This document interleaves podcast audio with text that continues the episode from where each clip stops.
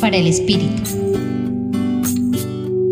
Acoger y hacer vida la palabra de hoy nos mueve a implicarnos absolutamente en el compromiso por el reino, que es nuestro hoy.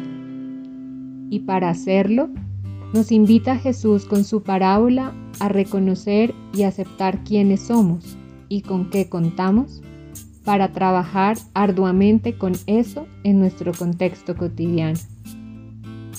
Vale la pena preguntarnos internamente qué tanto me conozco, cuáles son los dones, las cualidades, las aptitudes que me caracterizan, de qué modo pongo eso al servicio de mi realidad y del mañana que quiero construir.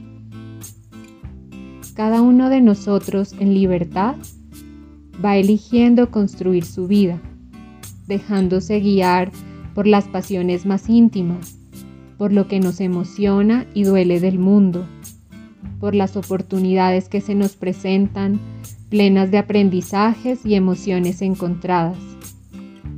Y es ahí, en esa vida, en donde nos damos a conocer en la profundidad de nuestra alma y en ocasiones también nos resguardamos ante el miedo y la poca confianza en nosotros y en lo que Dios nos ha dado con su gracia.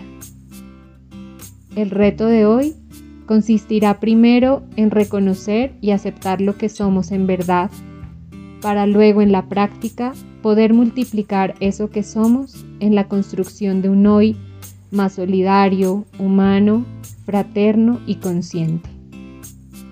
Los acompañó hoy Marcela Caicedo Vela desde el Centro Pastoral San Francisco Javier de la Pontificia Universidad Javeriana.